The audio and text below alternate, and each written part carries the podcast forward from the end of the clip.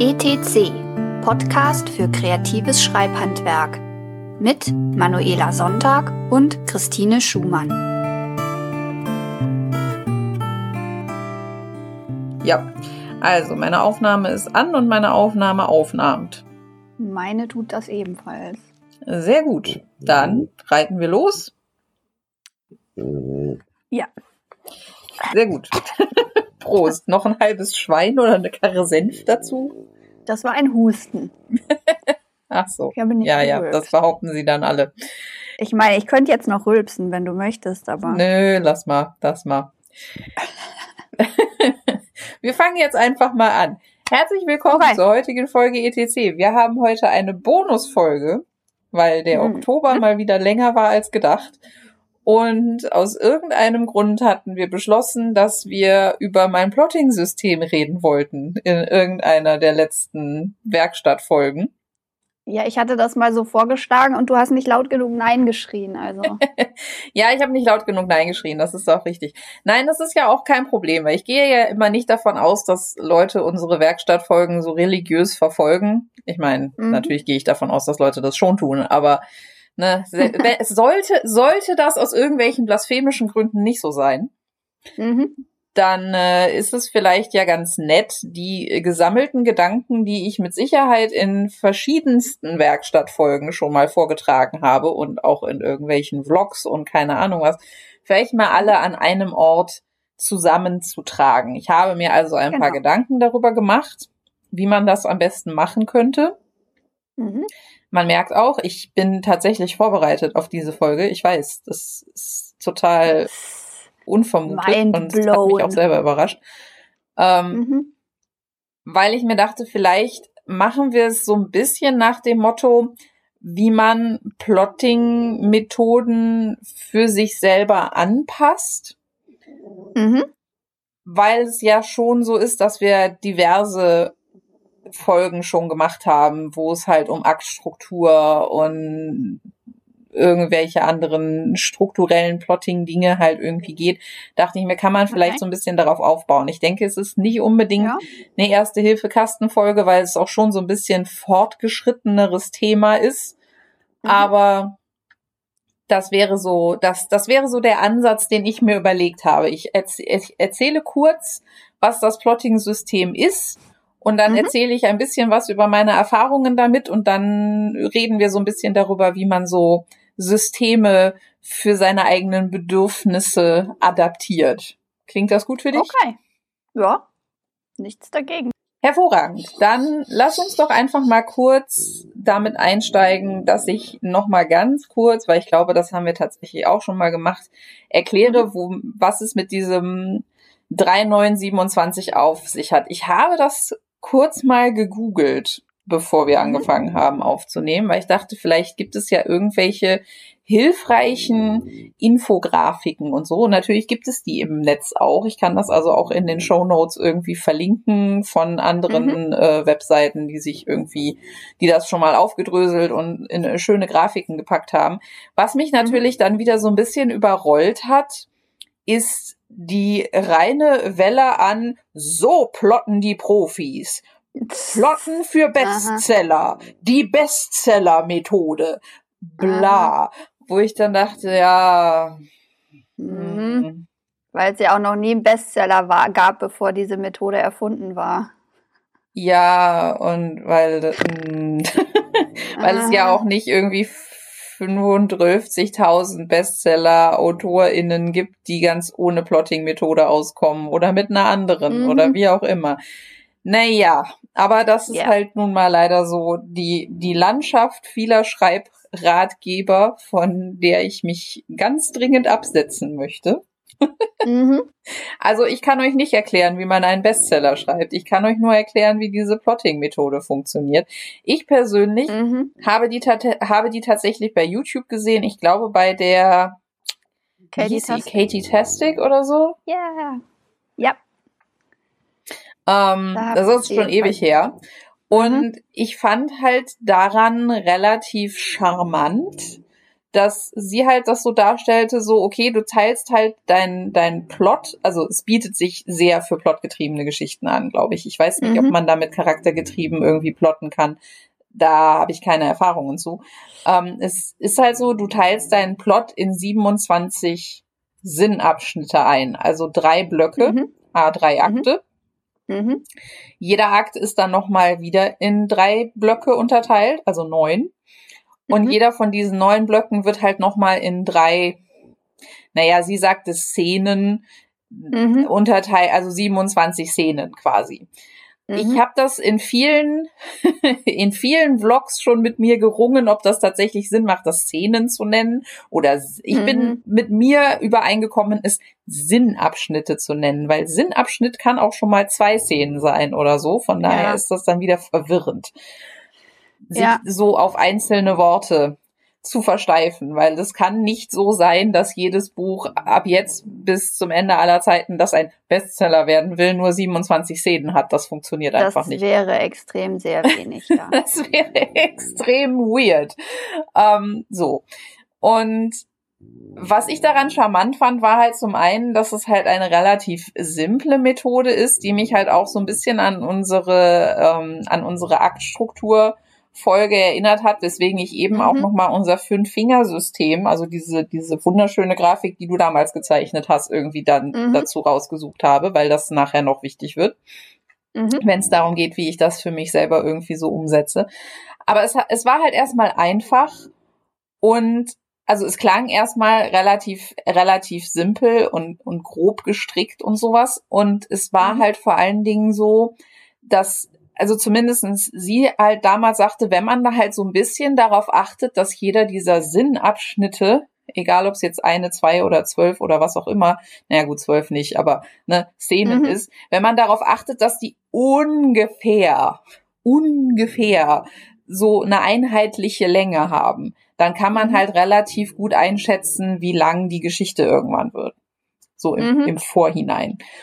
Und als ich angefangen habe mit den Zirkelchroniken, war ja von Anfang an so der Plan, dass ich mal versuchen wollte, ob ich irgendwas so in Novellenlänge zustande kriege. Mhm. Ich habe dann relativ schnell festgestellt, nö, kriege ich nicht, aber zumindestens so, so, so Kurzroman. Also irgendwas, mhm. was halt nicht gleich wieder 100.000 Worte oder irgendwie sowas lang ist, weil es halt irgendwie 30.000 Kapitel hat, sondern es hat halt mhm. diese 27 Sinnabschnitte und jeder von diesen 27 Sinnabschnitten ist dann irgendwo zwischen zwei und 3.000 Worten lang und dann kommt das irgendwo am Ende hin.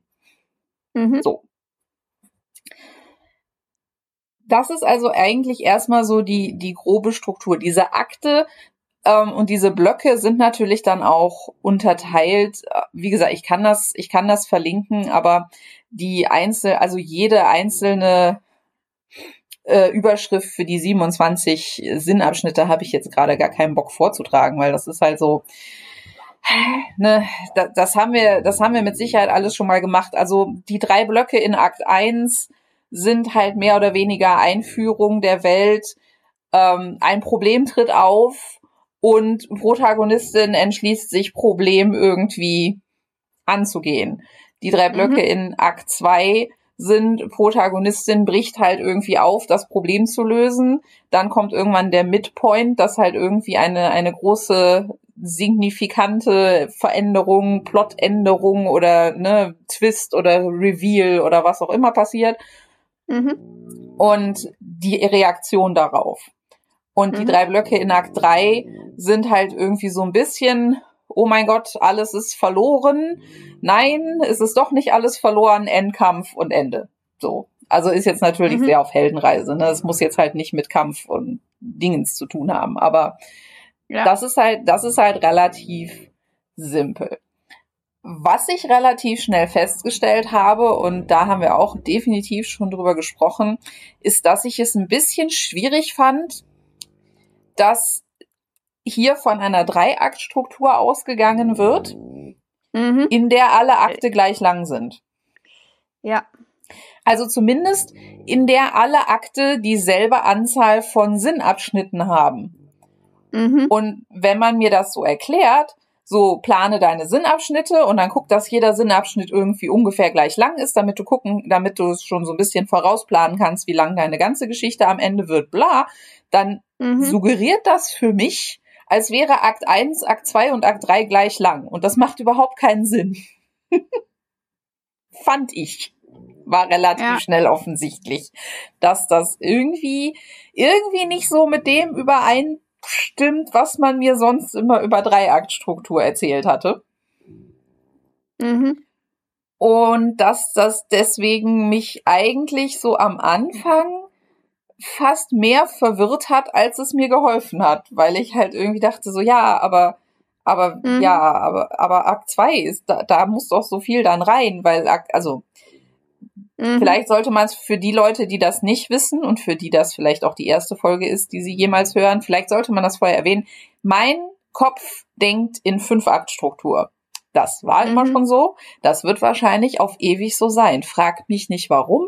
Vielleicht bin ich Shakespeare geschädigt oder so oder Antiken geschädigt. Ich weiß es nicht. Auf jeden Fall fünf Akte. Und wir haben eine ganze Folge dazu gemacht, wo wir mhm. drei und fünf Aktstruktur durchexerzieren und mehr oder weniger zu dem Ergebnis gekommen sind, dass die fünf Aktstruktur eigentlich nur eine verfeinerte Version der Dreiaktstruktur ist oder umgekehrt.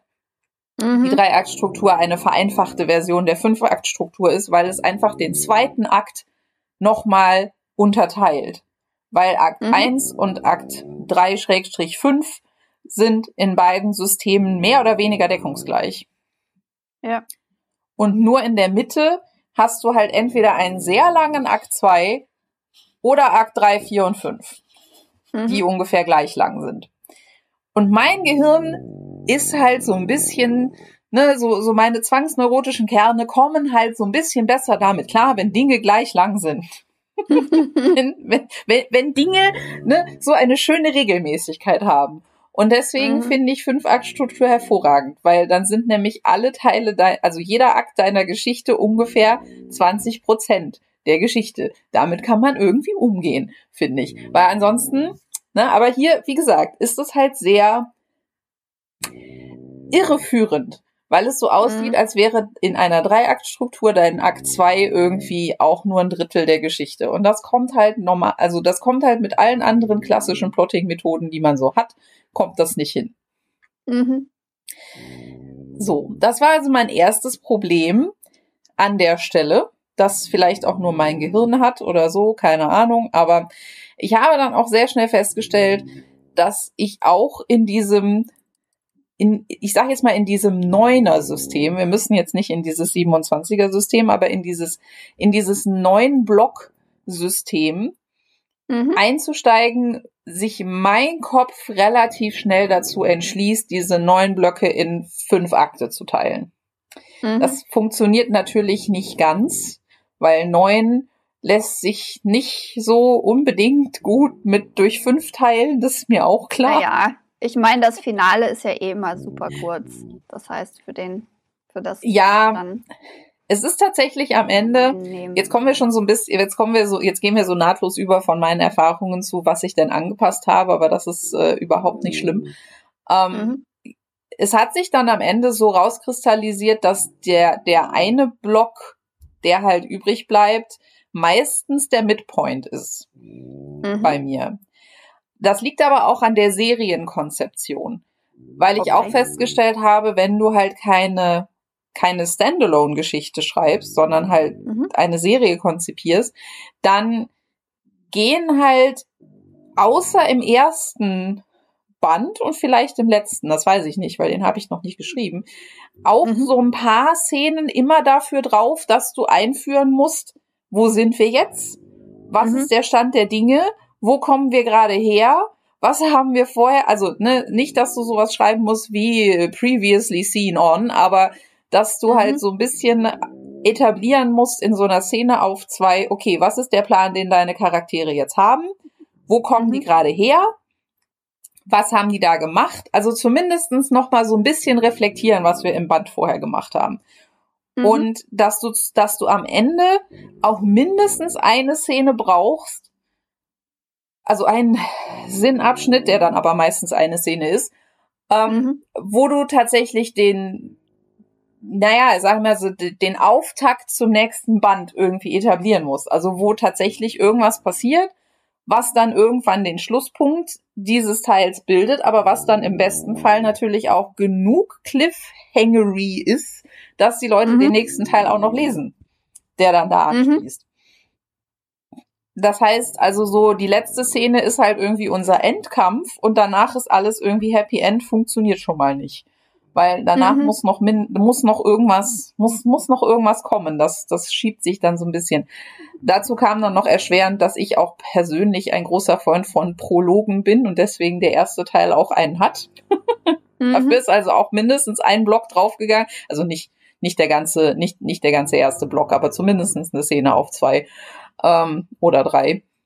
Mhm. Also vielleicht doch schon der erste Block. Aber da ist auch der Inciting Incident drin irgendwie. Den erkennt man nur am Anfang nicht. Und naja, egal. Ähm, ich mag jedenfalls Prologe schreiben. Ich weiß, viele andere Leute mögen die nicht lesen und wollen die nicht lesen und dann dürfen sie sie auch von mir aus überspringen. Ich versuche halt immer nur so ein bisschen in meinem Storytelling darauf hinzuarbeiten, dass wenn man meine Prologe überspringt, weil man tatsächlich der Meinung ist, dass man Prologe nicht lesen will, dass einem irgendwann auf die Füße fällt, weil man nicht mehr versteht, worum es geht. Aber hm das äh, ist meine, es ist meine persönliche kleine Rache an der Stelle, aber was soll's.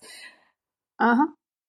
Es hat sich also so ein bisschen rauskristallisiert, dass in, in meinem Plotting spätestens seit Teil 2, weil bei, als ich das das erste Mal ausprobiert habe, hatte ich das noch nicht so raus, aber spätestens bei Teil 2 hat es sich so rauskristallisiert, dass halt der erste von den neuen Blöcken so ein bisschen so ein bisschen prologisch ist, so Prolog mhm. mit Einführung und ne, Erklärung, wo wir gerade sind und nochmal vielleicht irgendwie so ein bisschen organisch rekapitulieren, was, was, woher wir denn jetzt gerade gekommen sind. Mhm. Dann die nächsten zwei, also Block drei und vier, also Akt eins ist quasi Block eins und zwei.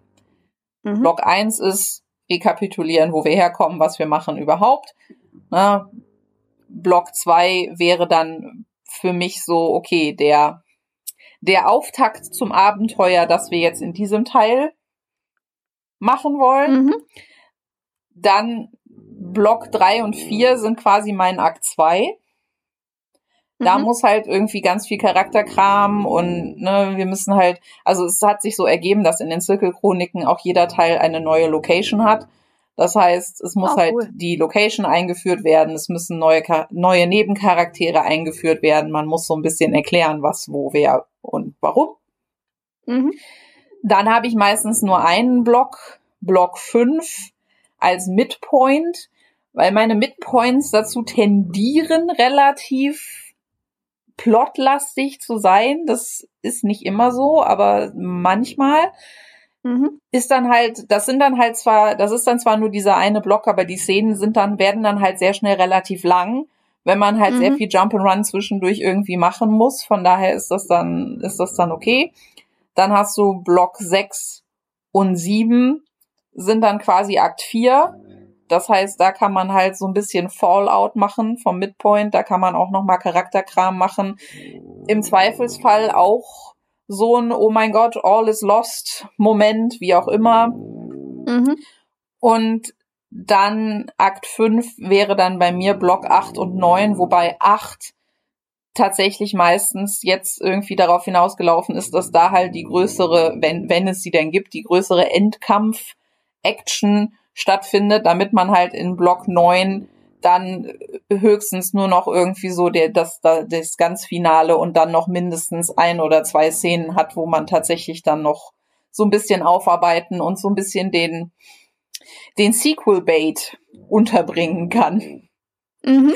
Ich nehme mal an, das wird im letzten Teil auch so sein, weil ich habe tatsächlich vor, im letzten Teil, also da gibt's dann halt weniger den, den Prolog, der halt irgendwie Teil, der halt irgendwie Platz braucht, sondern im letzten Teil wird's dann halt so eine Art Epilog geben, weil ich nicht so gerne offene Enden mag.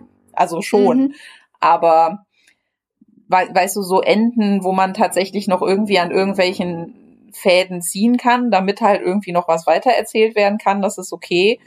Ähm, mhm. Aber ich denke mal, nach fünf, Bänden, Büchern, Teilen oder so ist es halt was ist, ist was also ist sowohl bei mir das Bedürfnis sehr groß, das halt auch irgendwie zu einem relativ abgeschlossenen Ende zu führen, als dass ich jetzt auch unterstelle, dass das Leute, die das lesen, dann vielleicht mhm. gerne noch irgendwie eine Szene auf zwei hätten am Ende, um zu erklären, ja, okay, jetzt, jetzt haben wir alles abgefackelt und jetzt ne, haben die Guten gewonnen, aber was, was passiert denn mhm. jetzt noch weiter mit den ganzen ne, großen, weltumspannenden Dingen, die in meinen Geschichten immer passieren müssen, aus irgendwelchen Gründen? Mhm. Von daher gehe ich mal davon aus, dass da auch Block 8 und 9 für draufgehen wird. Und das hat mich dann tatsächlich daran erinnert, dass wir halt diese, diese fünf Finger ähm, Erklärung mhm. für Aktstruktur schon mal gemacht haben. Jetzt habe ich schon so lange geredet. Vielleicht möchtest du das kurz erklären, wenn du das noch irgendwie zusammenbekommst. Ich weiß, wir haben irgendwie gesagt, es sind fünf Finger, aber wir haben damals das, glaube ich, auch trotzdem irgendwie auf drei Akte irgendwie erklärt, äh. oder? Also ich meine, dass man fün dass man mit fünf Fingern fünf Akte erklären kann, ist irgendwie logisch. Aber ich meine, wir hätten das auch für die Dreiaktstruktur irgendwie durchexerziert. Moment. Ich suche mal unsere Folge mit der Aktstruktur für Überforderte. Da haben wir es. Wir haben zwei Versionen gehabt. Äh, einmal die etwas Genau, einmal die etwas detailliertere und einmal die etwas weniger detailliertere. Weil sich das, also einmal haben wir, bei der einen Version haben wir nur die Finger gezählt. Da hatten wir den äh, kleinen Finger und Ringfinger für Akt 1, Zeigefinger und äh, Mittelfinger und Zeigefinger für Akt 2 und den Daumen für Akt 3. Und in der etwas feinkörnigeren haben wir halt jedes Fingerglied nochmal mit was ähm, mit einem Detail. Ja, aber das ähm, funktionierte ja theoretisch eigentlich genauso, oder? Weil du hast dann halt einfach Blöcke, die du halt in kleinere Sinnabschnitte unterteilst. Ich meine, genau. ne, gut, wenn man jetzt, wenn man jetzt den, wenn man jetzt die fünf Finger nimmt und das in drei Akte unterteilt, dann hast du so ein Live Long and Prosper quasi. Mhm. Zeichen, genau. auf das das hinausläuft. Ich hätte jetzt halt gedacht, gut, bei einer Fünf-Akt-Struktur kannst du auch einfach die Hand ausstrecken, dann funktioniert das genauso. Ähm, ne, weil dann hast du auch Akt 1 ist halt genau. der ist halt der kleinste Finger, dann hast du Akt 2, da wird's schon ein bisschen mehr, dann hast du Akt 3, der ist halt irgendwie der Midpoint, dann hast du Akt 4, wo die ne, wo die wo es halt mhm. irgendwie auf den Klimax zuläuft und dann hast du halt den Daumen als als ne, Ende und wichtigsten Dreh- und Angelpunkt. Aber daran daran musste ich halt denken, weil das ist halt mehr oder weniger läuft auch diese 3 9 27 mhm. Gedöns läuft halt eigentlich nur darauf hinaus, dass du halt irgendwie versuchst, eine relativ, eine halbwegs logische Abfolge zu finden für irgendwas, was einen Anfang, eine Mitte und ein Ende braucht. Mhm. Und daher wollte ich das an der Stelle nochmal erwähnen, weil wir ja auch diese, ne, du sollst ja auch diese wunderschönen Grafiken nicht umsonst gezeichnet haben. Von daher könnte man die da bestimmt auch nochmal unterbringen. Ist ja inzwischen auch schon ein bisschen her. Ne? September Aha. 2022 ist ja jetzt auch schon über ein Jahr. Von daher kann man das, äh, finde ich, durchaus nochmal in Erinnerung rufen. Naja. Und das war so ein bisschen das, was mich auf der einen Seite wieder darin bestärkt hat, dass Plotting-Systeme irgendwie so ein bisschen Schall und Rauch sind, weil sie halt irgendwie im Grunde genommen nur darauf hinauslaufen, dass egal wie du deine Blöcke nennst und wie du deine Abschnitte nennst und wie du das nennst und wie du jedes nennst. Es läuft halt immer irgendwie so ein bisschen darauf hinaus, dass du was plotten musst, was einen Anfang, eine Mitte und ein Ende hat. Mhm. Und jetzt zu behaupten, dass das in 27 Szenen funktioniert, ist jetzt die Bestseller-Methode, ist halt irgendwie großer Humbug. Es ist halt man nur kann so auf jeden Fall einen Bestseller schreiben, aber es garantiert dir nicht, dass es ein Bestseller wird und man kann auch anders Bestseller schreiben. Also ja und wie und wie gesagt, es ist halt es ist halt auch keine Methode, die sich finde ich jetzt furchtbar intuitiv erschließt. Das dachte ich zumindest, das dachte ich am Anfang auch. Deswegen habe ich mhm. habe ich die ja rausgesucht. aber so bei genauerem Hinsehen ist es halt auch da so. Man muss halt seinen eigenen Gehirnschmalz irgendwie investieren, um halt festzustellen, so ja, okay, aber wenn ich das genauso mache, wie ich mir das vorgestellt habe, dann ist mein Akt 1 genauso lang wie mein Akt 2, genauso lang wie mein Akt 3 und das funktioniert nicht. Mhm. Und dann muss man halt trotzdem wieder irgendwie selber gucken. Ich weiß gar nicht, hast du überhaupt ein Plotting-System, nach dem du arbeitest, oder machst du das mehr so komplett freischneidig? Ich erinnere mich gerade gar nicht, ob wir darüber schon mal gesprochen haben. Also, ähm, doch, haben wir schon. In den diversen Folgen über, über Aktstrukturen und so habe ich dann schon auch erzählt. Ähm, und ich meine, ich habe ja jetzt erst ein längeres Buch geschrieben und das war habe ich geschrieben, bevor mich das mit Aktstruktur und so überhaupt irgendwie interessiert hat. Und da habe ich dann im Nachhinein die Aktstruktur drin entdeckt. So für mich. Mhm. Und jetzt bei meinem jetzigen Buch, ich meine, ich bin jetzt gerade so dabei, dass ich irgendwie gucke, okay, was ist jetzt eigentlich der Inciting Incident? Hatte ich den? Ist der jetzt schon passiert oder steht der, kommt der erst noch oder so? Und also diese Begriffe geistern schon ein bisschen in meinem Kopf rum. Aber es ist halt auch mehr so ein, ich, ich gucke, ob das jetzt, passiert das jetzt in meiner Geschichte oder nicht. Und es ist nicht so, dass ich mir jetzt hin, mich, dass ich mich jetzt hinsetze und denke, okay, was, was mache ich denn jetzt zu meinem Ex Inciting Incident? Ich brauche doch ein Inciting Incident. Mhm. Weil eine Geschichte, die funktioniert, hat ein Inciting Incident. Und ich meine, ne, das haben wir so oft durchgehakt, dass die Aktstruktur ist, ist beschreibend. Also man hat sich hingesetzt und geguckt, okay, wie sind Geschichten aufgebaut, die funktionieren, hat festgestellt, hm, da ist diese Aktstruktur drin. Und die kann man halt irgendwie in drei oder fünf oder vier oder wie auch immer unterteilen, aber es ist immer dieselbe, dieselbe, derselbe Ablauf in halt westlichen Geschichten. Mhm. So, und da ich vorhabe, eine Geschichte zu schreiben, die funktioniert, die einen Spannungsbogen hat, die irgendwie so wo immer weiter was passiert, das irgendwie mit Dingen zu tun hat und sich das alles aufbaut, ist das, wird das unvermeidlich sein, dass da am Ende eine, die, eine Aktstruktur drin ist. Weil wenn die nicht drin ist, dann wird die Geschichte so nicht funktionieren und dann werde ich halt gucken müssen, okay, was muss ich jetzt irgendwie noch betonen, damit das irgendwie zu einem, keine Ahnung, zu einem Midpoint wird. Ich meine, den Midpoint von meinem Buch, das war ja auch irgendwie so, habe ich lange da gesessen und es muss doch ein Midpoint sein. Was ist denn jetzt, also vom Prinzip, äh, von mhm. der Prinzipienreihe, was ist denn da jetzt der Midpoint? Und dann ist mir irgendwann aufgefallen, so ja, wahrscheinlich ist das der Midpoint. Das ist in der Mitte der Geschichte, also wird es wohl der Midpoint sein. Und sehe da, ja, es ist der Midpoint. Also ich lasse das so auf mich zukommen mit der Aktstruktur. ja, ich muss und, ja sagen, was ich, was ich an diesem, was, was ich an diesem in Blöcke aufteilen immer noch ganz praktisch finde. Mhm. Und das hatten wir ja mit den, mit den Fingergliedern hatten wir das, glaube ich, auch irgendwo zwischendurch. Es ist halt tatsächlich so, anscheinend in, in der menschlichen Psyche, zumindestens in, in westlichen Regionen oder in mhm. ne, so unserem Kulturkreis so verankert, dass man drei irgendwie als als, als irgendwie gut empfindet. Keine Ahnung. Es, ist, ne, es gibt ja auch mhm. diese berühmte Rule of Three und so. Das ist ja auch irgendwie so Introduction, ja, ja. Reminder, Payoff. Das hatten wir mhm. ja auch schon mal, als es um die, äh, als es irgendwie um Drehbücher ging, meine ich, darüber gesprochen. Mhm. Ich finde es halt prinzipiell, Akte in, in drei verschiedene Blöcke einzuteilen, gar nicht mal so dumm, mhm. weil es halt dich daran erinnert, dass halt auch Akte einer größeren, also Abschnitte einer größeren Geschichte so einen gewissen internen Spannungsbogen haben.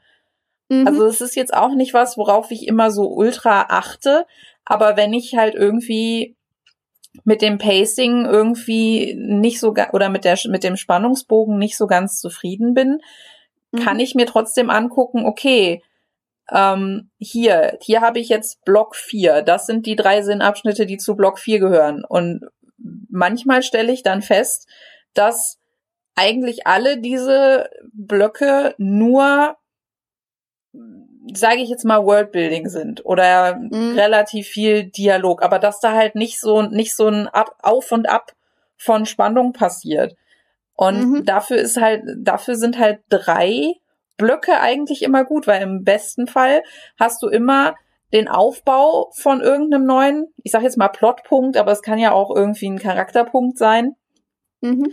Ähm, den Aufbau, die Umsetzung und die Konsequenz. Das sind halt drei mhm. Punkte. Die kann man halt ja. in so einem, in so einem Block dann halt immer so ein bisschen durchexerzieren. Wenn man halt irgendwie feststellt, dass man irgendwie unzufrieden ist, ich schließe jetzt hart von mir auf andere, ne? Also, wenn ich halt mhm. feststelle, mhm. dass ich mit irgendwas unzufrieden bin, dann stelle ich halt oft auch fest, dass ich nicht so darauf geachtet habe, dass dieses ne, Aufbauen, Umsetzen, Konsequenzen ziehen so funktioniert, sondern dass mhm. ich vielleicht so ein bisschen die Szenen äh, umsortieren muss, wenn das denn möglich ist. Äh, mhm. Zum Beispiel in der in der Rohfassung, die ich jetzt schreibe, sind halt sehr viele, das heißt sehr viele, aber sind halt so einige Rückblenden drin. Mhm da muss man halt natürlich dann gucken. Die sind halt zum Beispiel besser geeignet, um die Konsequenz von irgendwas darzustellen oder zu reflektieren, mhm.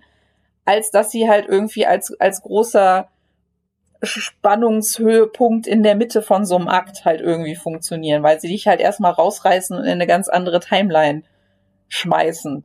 Von daher mhm. ist es, äh, ne, von daher habe ich dann irgendwann festgestellt, ja, okay, aber das funktioniert da besser, wenn die tatsächlich irgendwie am Anfang oder am Ende von einem Akt oder von so einem Block vorkommen, damit man halt vorher so ein bisschen aufbauen und äh, umsetzen kann, worum es in der Geschichte geht, die ich jetzt gerade erzähle, also in der Timeline, die jetzt gerade stattfindet.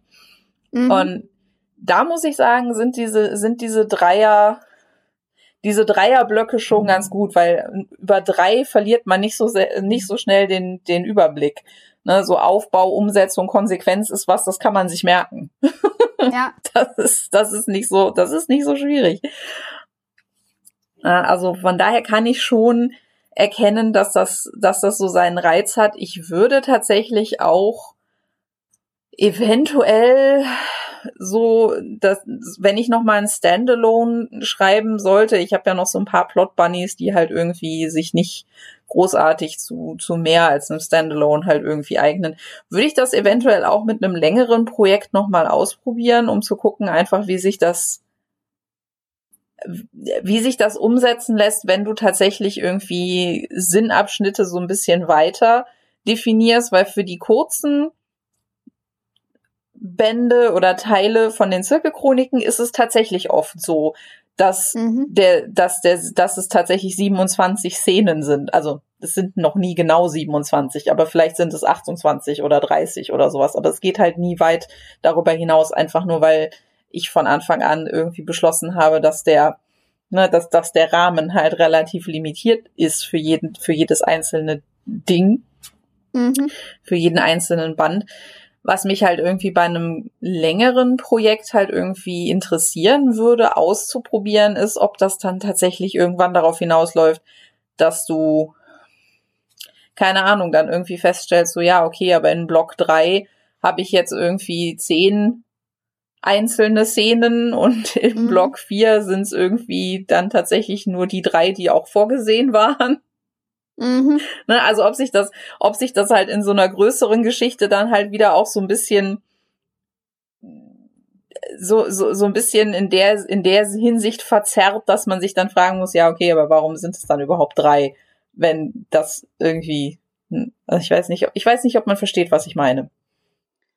Äh, doch. Also ich würde sagen, ich hab's, ich konnte dir auf jeden Fall folgen. Ich meine, bisher habe ich es auch oft so gemacht, dass ich halt irgendwie ganz, völlig willkürlich beschlossen habe, dieses Buch hat jetzt 20 Kapitel.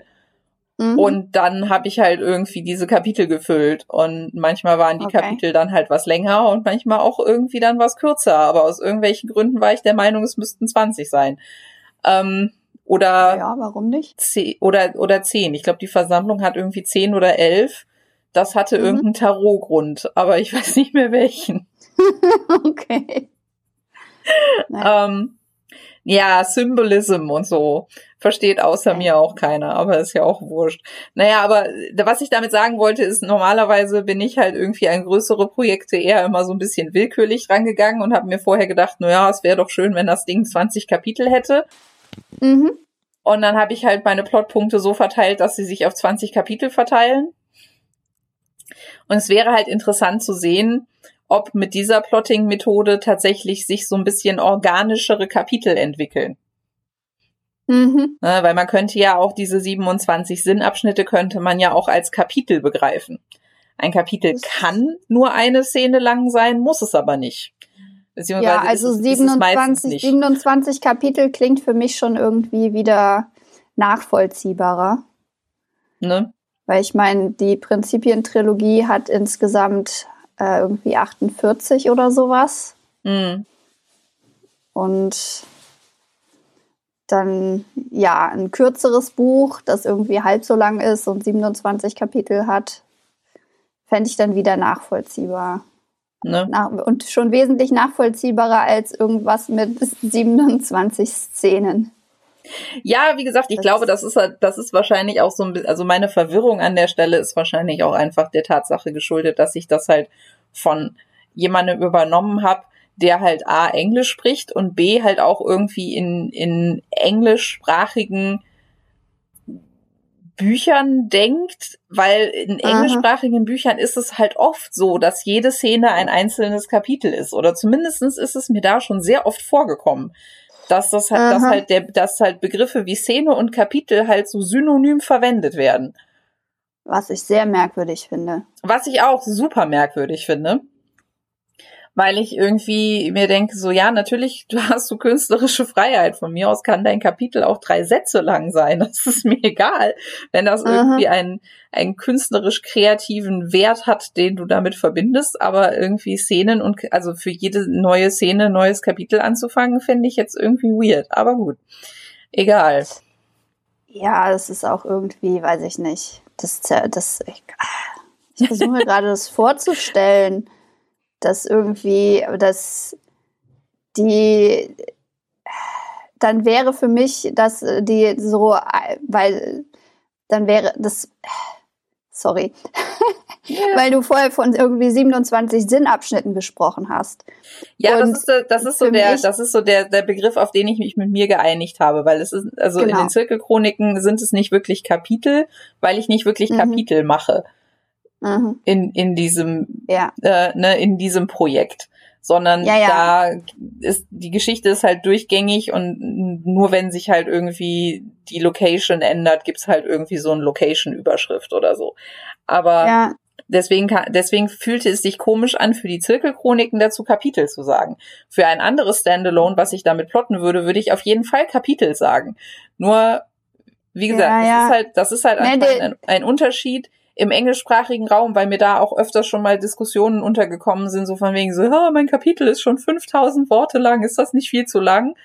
Also, ähm, also wenn du deine Szene meinst, eine Szene von 5000 Worten ist in die tatsächlich schon relativ lang, würde ich sagen. Aber bitch, ich habe schon Kapitel geschrieben, die waren 20.000 Worte lang. Was willst du eigentlich von mir?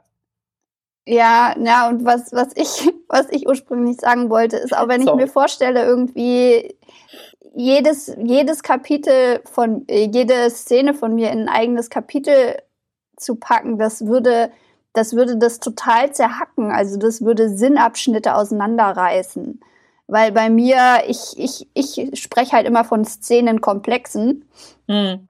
Also wo irgendwie ein Thema, ein Problem halt über mehrere Szenen hinweg ähm, passiert, bearbeitet wird und so. Und ja, also diese, dieses, das eine, eine Szene als ein Kapitel, oder es gibt auch Leute, die irgendwie halt online posten und dann halt szenenweise Sachen posten. Das ist, ich, ja, also das würde für mich überhaupt nicht funktionieren. Hm.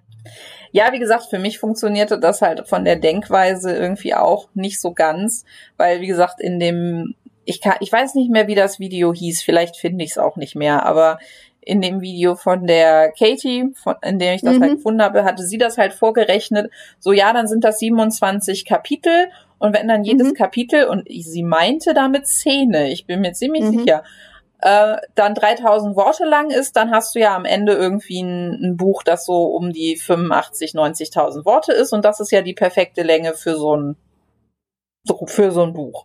Wenn mir denkt, ja, das Mhm. behaupten immer Leute und dann funktioniert das für mich nicht, aber ist egal. Äh, auch das ist eine andere Geschichte und ist schon sehr oft erzählt worden.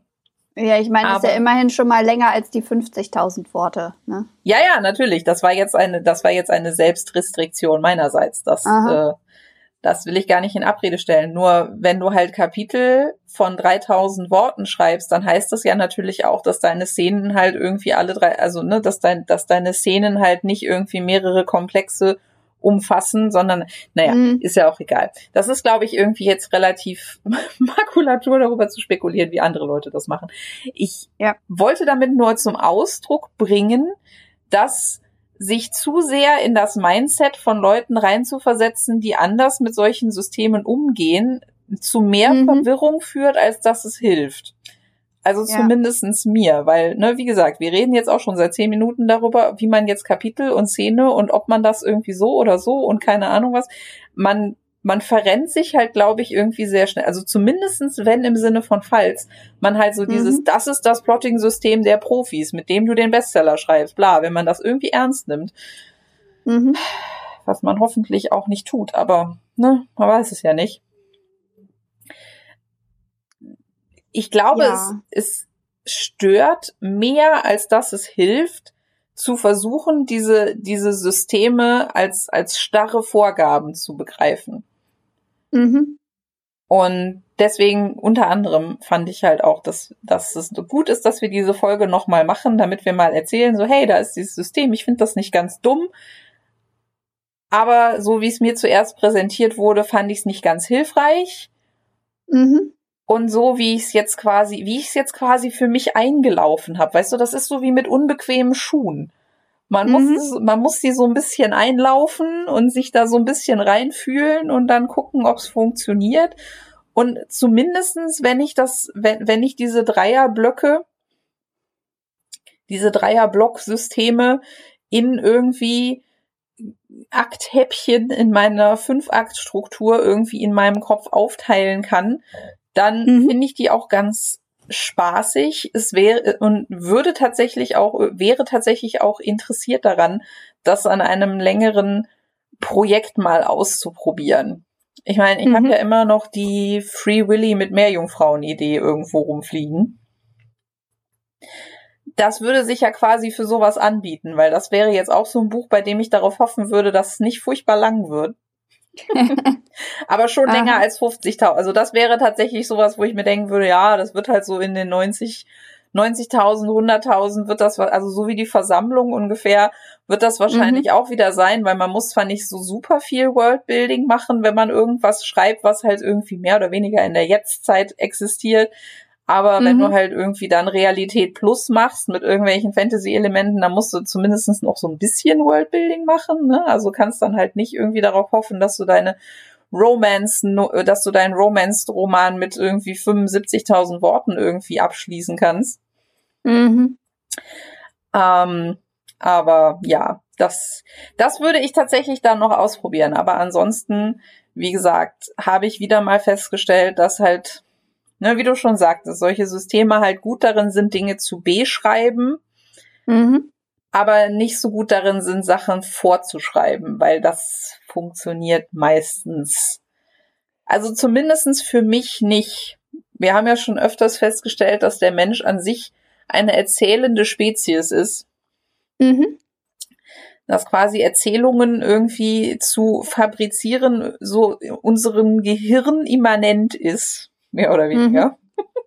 Naja, so, so, so, so, so organisieren wir für uns die Welt. Ja. Durch Erzählung, Ursache, Wirkung, Ja, Agens. und ne, so im, im. Guten wie im Schlechten kommen wir da auch nicht raus. Mhm. Ne, das merkt man als Historiker dann immer, wenn man sich dann, wenn man sich dann dadurch wursteln muss, dass äh, real existierende Menschen sich manchmal nicht so gut in irgendwie bestehende Narrative einfühlen. Mhm. äh, als äh, Psychologe oder irgendwie äh, Mensch, der irgendwie Augenzeugenberichte von Leuten aufnehmen muss, verzweifelt man daran vielleicht auch schon mal an dieser Tendenz, dass im Zweifelsfall die Leute die bessere Geschichte gut finden und nicht das, was tatsächlich passiert ist. Ähm, Ja. Aber das bedeutet ja, man hat ja so eine gewisse intuitive Herangehensweise, ne? Und es muss halt einen Anfang, mit, eine Mitte und ein Ende haben. Ist mhm. halt so der, ist, ist zumindestens so für, für das, was man so machen kann, der, der kleinste gemeinsame Nenner. Und dann kann man sich halt ausdenken, wie man sich halt noch andere Systeme da drum rumbaut, damit das nicht ganz so mhm ich weiß nicht, nicht, nicht ganz so angsteinflößend ist. Ich habe manchmal das Gefühl, die meisten Plotting-Systeme sind auch so ein bisschen dazu da, um halt so Berührungsängste abzubauen. Mhm. Beziehungsweise um halt so ein bisschen, um, um halt so ein bisschen abzubauen, dass man das Gefühl hat, man muss sich halt irgendwie nur auf sein Bauchgefühl verlassen. Ich bin ein großer Fan davon, sich auf sein, auf sein kreatives Bauchgefühl zu verlassen. Mhm. Ich erkenne aber auch an, dass das Übung braucht. Ja, klar. Das ja. muss man ja auch erstmal so wirklich entwickeln, dieses Bauchgefühl. Beziehungsweise lernen, das umzusetzen und das zu verstehen, was einem das Bauchgefühl sagen will. Ja. Von daher glaube ich schon, dass es wert ist, nochmal darauf hinzuweisen, gerade für Menschen, die halt irgendwie mit dem Schreiben gerade erst anfangen. Es ist durchaus mhm. okay, sich erstmal relativ eng an so einem System festzutackern, wenn man das ausprobieren will. Wenn man allerdings sehr schnell feststellt, dass das nicht funktioniert, dann hat das eventuell nichts damit zu tun, dass man sich ein anderes Hobby suchen muss, weil man das nicht kann, sondern das hat mhm. eventuell einfach nur damit zu tun, dass die eigene kreative Intuition schon stärker ist als das, als das starre Gerüst, an das man sich da gerade antackern will. Mhm. Und dann ist es durchaus ist es durchaus wert, mal auszuprobieren, ob es besser, ob es besser wird, wenn man das halt nur so als, na, so, wie Barbosa sagen würde, so als Guidelines betrachtet und nicht irgendwie mhm. als furchtbares Korsett, in dem man jetzt, in dem man jetzt irgendwie auf, auf Gedeih und Verderb halt irgendwie feststeckt. Aber ich glaube, darüber haben wir auch in den Drehbuchfolgen schon relativ viel gesprochen. Ja, ne? ja. Ja, ich meine, es ist ja auch, was ich, was ich so immer über Stil sage, dass man irgendwie, also dass ich zumindest in meinen Stil so ein bisschen hinein resigniert habe. es ist vielleicht auch einfach so mit dem, mit dem Schreiben, dass du, ja, du, du denkst halt in Fünf-Akt-Struktur. Das ergibt für dich ja. mehr Sinn und anstatt irgendwie dagegen zu kämpfen und zu versuchen, dir irgendein Korsett überzustülpen, stülpen, hast du halt für dich die Struktur, die dieses äh, 3927-System für dich auf dein Fünf-Strukturdenken, mhm. Fünf-Akt-Strukturdenken angepasst. Ja. Und ich denke mal, das ist die, das ist der Weg, den, den man sinnvollerweise gehen sollte, halt zu gucken, okay, was ist so mein natürlicher Impuls? beim, beim Schreiben und wie, wie denke ich über Geschichten nach, was funktioniert für mich am besten und wie kann ich das noch irgendwie für mich optimieren oder vereinfachen oder strukturieren, indem ich das irgendwie mit einer bekannten Plotting-Methode zusammenführe.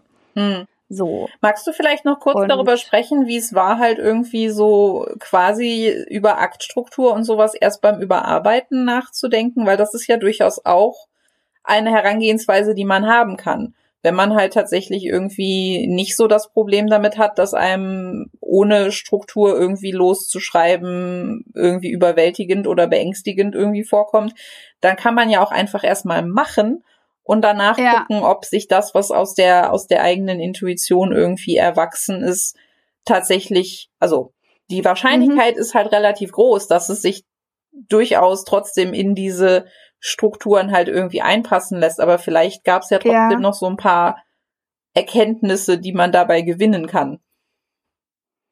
Ähm, naja, ich meine, ich habe mich ja hingesetzt und versucht, die, also als ich dann entschieden habe, mein eines Buch in drei Bücher aufzuteilen, bin ich halt auch hingegangen, habe geguckt, okay, kann ich die äh, das Beatsheet, Brent Snyders Beatsheet, ähm, kann ich das, ich meine, über die Gesamtgeschichte gelegt, hat das funktioniert und dann habe ich halt nochmal geguckt, okay, kann ich diese Beats auch in den, in den drei Einzelbüchern finden? Mhm. Und in Buch 1 und Buch 2 war das überhaupt kein Problem. Bei Buch 3 habe ich irgendwann aufgegeben, weil das, ja, okay, das ist das Finale. Da ist halt einfach, sind halt irgendwie gegen Ende nicht mehr so wirklich viele Beats drin, mhm. weil es halt der dritte Akt ist. Ähm, und es war aber für mich irgendwie so zufriedenstellend zu sehen, so ja, die, die, die, die Beats sind sowohl über die Gesamtgeschichte verteilt als auch über die einzelnen Bücher verteilt, sind die da drin. Und das ist nicht, weil ich die irgendwie da reingetan habe. Also die, die ich meine, ich habe vom Beatsheet erfahren, da war ich, keine Ahnung, hatte ich da den dritten Akt schon angefangen? Also das dritte Buch? Ich, keine Ahnung, aber ich habe es auf jeden Fall nicht auf dieses Beatsheet geschrieben, sondern habe es nachher drin gefunden. Und ich habe es dann letzten Endes benutzt, um mich eben zu beruhigen, dass ja, das funktioniert als eigenständiges Buch. Da ist, da ist, da ist eine Spannungskurve drin, da ist der Aufbau drin, da passiert zu jedem Zeitpunkt der Geschichte genug. Und ja, das ist vielleicht, das ist vielleicht auch so ein Punkt, wenn man halt die Aktstruktur erst im Nachhinein ne verwenden will, um zu gucken, ob das Buch irgendwie sinnvoll, sinnvoll aufgebaut ist oder ob man eben zum Beispiel den, den, den zweiten, den, also den, die Mitte des Buches, so alles rechts und links vom Midpoint sozusagen, hm. das nicht mehr zu Akt 2 und noch nicht zu Akt zum, also das nicht mehr zum ersten und noch nicht zum letzten Akt gehört. Ja, weil dieses Phänomen äh, vom, von der Sagging Middle, also, mhm. dass, dass das Buch in der Mitte irgendwie durchhängt. Wenn man das Gefühl hat, dann kann man halt mal gucken, hat man irgendwie überhaupt Plotbeats in der Mitte? Und wenn ja, sind die, sind die scharf genug rausgearbeitet? Weil das hätte ich dann halt gemacht, wenn ich dann festgestellt habe, so hm, hätte so, okay, mein Buch hat irgendwie keinen Midpoint, weil das war so, dass die das Gesamtbuch äh, die Gesamtprinzipienreihe, wo ich mir dachte, was ist denn der Midpoint? Das ist, äh, das ist doch kein Midpoint, bis ich den dann gefunden habe. Und hätte ich den nicht gefunden, hätte ich mich halt noch mal hingesetzt und geguckt, okay, ähm, wie, wie könnte ich da jetzt noch einen Midpoint reintun? Mhm. Weil das ist halt schon, das ist so die, die, die Zeltstange, die so das, die Geschichte in der Mitte hochhält, damit die eben nicht durchhält. Das ist halt der Midpoint. Mhm. Und ja, es war aber definitiv nicht so, dass das in der Mitte von meinem Buch irgendwie die Spannung gefehlt hätte, sondern da geht es irgendwie gerade mal tatsächlich um Leben und Tod und so. also ja. Ja, oder beziehungsweise, ne, oder wie es halt mir öfters passiert, dass ich halt irgendwie feststelle, so, boah, ich schreibe und schreibe und schreibe und bin halt irgendwie immer noch nicht am Midpoint. Hatte ich bei, mhm. hatte ich bei Teil 2, hatte ich jetzt bei Teil 4 auch wieder, dass ich halt mhm. irgendwann feststelle, so, ich hör mal, ich gehe auf auf die guten 35.000 Worte zu und bin halt irgendwie anscheinend immer noch nicht beim Midpoint angekommen, zumindest mhm. nach meinem ursprünglichen Plotting. Mhm. Wie kann das sein? Mhm. Weil es mhm. gibt ja verschiedene Möglichkeiten. Ne? Entweder habe ich halt völlig unterschätzt, wie lang dieses Buch sein muss, um zu vermitteln, mhm. was ich vermitteln will. Das ist durchaus eine Möglichkeit. Es ist jetzt aber zweimal so gewesen, mhm. dass nö, ich habe halt nur einfach irgendwie gedacht, ach na ja, nehmen wir mal irgendwie hier diesen Jump and Run Action Punkt, der wird schon ein guter Midpoint sein, weil mhm. wie gesagt, meine Midpoints öfter schon mal irgendwie sehr plotlastig, actionlastig sind. Aber es funktioniert halt nicht immer. Und in mhm. Akt 2 und in Akt 4 ist es fast schon logisch, dass das nicht funktioniert, weil das halt die Charakterkram-lastigen Akte in der Fünf-Akt-Struktur ja. sind. Und deswegen es halt total Sinn macht, da halt einen, einen Wendepunkt als Midpoint zu nehmen, der halt für die Charaktere signifikant ist. Ja. Und ich aber auch in beiden Fällen halt festgestellt habe, ja, okay, aber alles, was halt nach deinem geplotteten Midpoint kommt, ist halt auch super dünn mhm. und eigentlich unnötig und hast du halt eigentlich nur deswegen so lange ausgewalzt, damit du noch auf deine 13 Sinnabschnitte kommst. Das heißt mhm. also, wenn du den Midpoint einfach nach vorne verlegst auf diese Szene, die vielleicht viel besser passt, dann mhm. hast du zusätzlich das Problem gelöst, dass du halt hinten irgendwie jetzt Sachen zusammenfassen, beziehungsweise in Teil 2 habe ich auch einen ganzen Action-Plot-Punkt einfach komplett ersatzlos gestrichen, weil der mhm. da einfach nur drin war, weil ich halt dachte, ach naja, da muss ja noch irgendwas passieren. Bis ich dann mhm. irgendwann feststelle, so, nö, wenn ich diesen Midpoint nehme und den sehr viel weiter früher, also früher in der Geschichte ansetze, die Mhm. als wo ich geplant hatte, dann brauche ich eigentlich gar nicht mehr so viel Kram danach, der dann noch passiert. Mhm. Dann brauche ich diese ganzen Umwege nicht mehr, weil dann habe ich zum einen die Laufbahn der Geschichte so ein bisschen mehr auf die Charakterebene geschoben und dann brauche ich nicht mehr so viel Jump and Run. Mhm. Und zum anderen kommt dann auch meine, meine Umfangsplanung wieder komplett hin, weil dann ist nämlich Ja. mein Midpoint jetzt plötzlich irgendwie auf die 25.000er Marke gerückt. Und damit bin ich wieder völlig on track, mein Buch mit 50.000 oder 60.000 Worten zu schreiben. Hervorragend. Ja.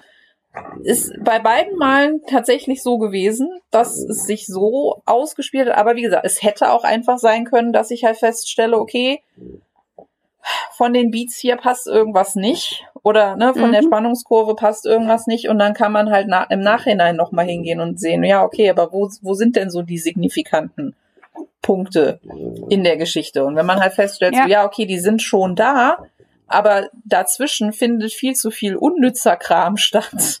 Oder Mhm. der Kram, der dazwischen stattfindet, ist halt irgendwie unnötig lang ausgewalzt, kann ja auch schon mal sein. Dann Ja. hätte ich die Bücher so geschrieben, also wäre mir das nicht mittendrin aufgefallen, sondern hätte ich die erstmal fertig geschrieben, glaube ich, hätte ich das schon, hätte ich das schon machen können. Aber ich hätte dann halt am Ende festgestellt, dass ich sehr viele sehr unnötige Action-Umwege halt irgendwie reingeschrieben habe, die eigentlich Mhm. nicht so wirklich zur Spannung und auch nicht so wirklich zum Plot und auch nicht so wirklich zu Charaktersachen beitragen. Mhm. Und wenn das alles das nicht tut, dann hätte ich es am Ende wieder rausgeschmissen. Einfach nur, weil, ne, so auch im Nachhinein finde ich, sowas mal anzulegen und sich sowas zu überlegen, kann halt auch dabei helfen, wenn man das Gefühl hat, so ja, von der Spannung kommt da irgendwas, kommt da irgendwas nicht so richtig hin. Mhm.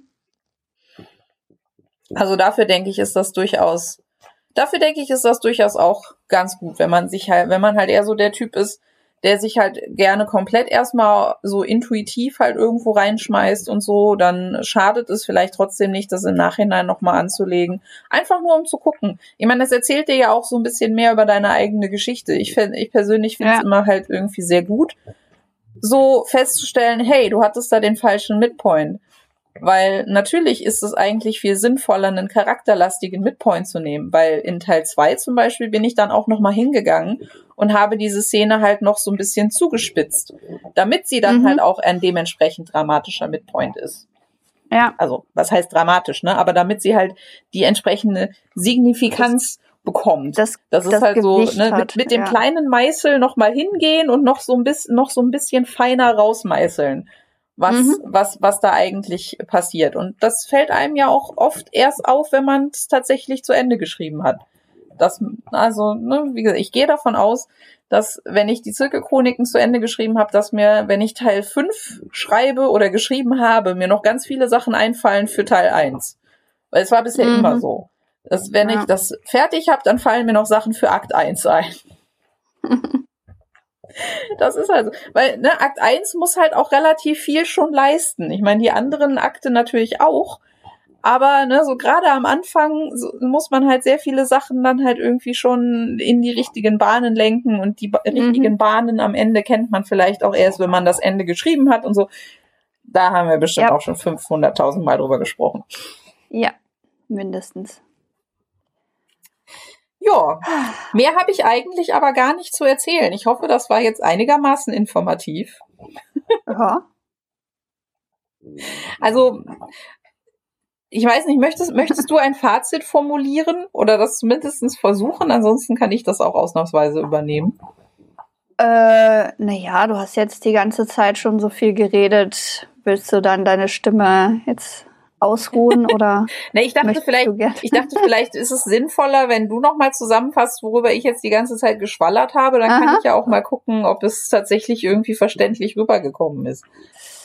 Ähm, ja, also ne, die, die, die Drei-Akt-Struktur gibt's, die Fünf-Akt-Struktur gibt's und wenn man die übereinander legt, stellt man fest, hm, da ist ja irgendwie, steckt ja das Gleiche drin. Und wie genau man das jetzt für sich im Kopf so konzeptionalisieren will, möchte, kann, muss, sollte, hängt halt davon ab, was irgendwie für einen selber Sinn ergibt, wie man selber schon irgendwie so von sich aus denkt und plottet, worauf man Wert legt, womit man vielleicht auch Probleme hat. Weil halt, ne, wenn mhm. man weiß, so, okay, mein Midpoint ist manchmal an der falschen Stelle, dann mhm. kann man die Aktstruktur halt benutzen, um diesen Fehler schneller zu identifizieren und zu reparieren. Oder wenn man weiß, so, ja, okay, meine Mitte ist meistens so ein bisschen langweilig, dann ist es sinnvoll, sich irgendwie an einer Fünf-Akt-Struktur zu orientieren, die einem eben kleinteiliger so ein bisschen Anhaltspunkte gibt dafür, was eben in dieser jetzt noch durchhängenden Mitte passieren könnte, um die wieder straff zu ziehen. Mhm. Und ja, das ist halt irgendwie, dieser Aktstrukturkram ist halt irgendwie nochmal so ein Werkzeug von vielen, dessen man sich bedienen kann oder auch nicht. Und ja, das, ob dabei ein Bestseller rauskommt oder nicht, bleibt dann noch dahingestellt. Genau, genau. Aber ja, das, das beste Werkzeug ist das, mit dem man gut arbeiten kann und das für einen funktioniert. Und ja, das kann Aktstruktur sein, muss aber nicht. Und ja. Ja, und im Zweifelsfall muss man unbequeme Schuhe einfach ein bisschen einlaufen. ich bleibe jetzt genau. bei diesem Bild, das gefällt mir gut. Ja, das, das, das, das, das fühlt sich, es, es, fühlt sich in meinem Kopf richtig an, weil es genauso ist, wie es sich angefühlt hat, halt irgendwie dieses System, das an sich, ne, wie gesagt, ganz brauchbar ist, noch so ein bisschen einzulaufen und an, an meine, ja. an meine Fußform anzupassen und so, damit ich danach auch irgendwie keine Blasen kriege oder sowas. Ja. Das ist es eine Metapher, die kann man sehr weit tragen. es nach, es nach deinem Bilde zu formen. Ach ja, so wie wir das, so wie wir das tun.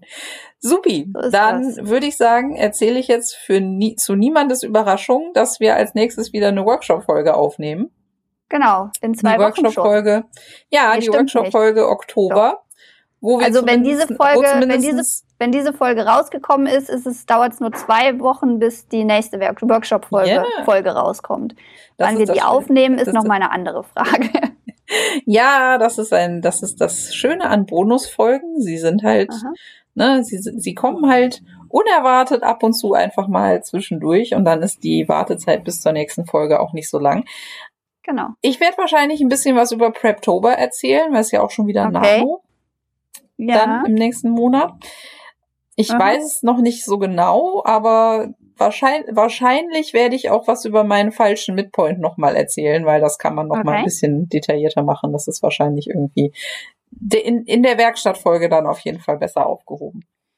Ja, ich meine, meine Themenliste wird wahrscheinlich auch nochmal ein bisschen länger werden. Ich muss nochmal drauf gucken, was ich da jetzt schon aufgeschrieben habe. Aber es sind auch ein paar Sachen drauf, die ich wieder bei den letzten Malen irgendwie vergessen hatte zu erwähnen. äh, Genau, es wird auf jeden Fall, es wird auf jeden Fall viel zu erzählen geben, weil diesmal sind es ja sechs Wochen. Es ist ja sechs Wochen her, die letzte genau. Werkstattfolge und nicht nur vier Wochen. Genau. Das heißt, wir haben 1,5 mal so viel zu erzählen unter Umständen. Uiuiui, ich habe jetzt, hab jetzt schon Angst. Dann muss ich vorher noch Halsbonbons kaufen.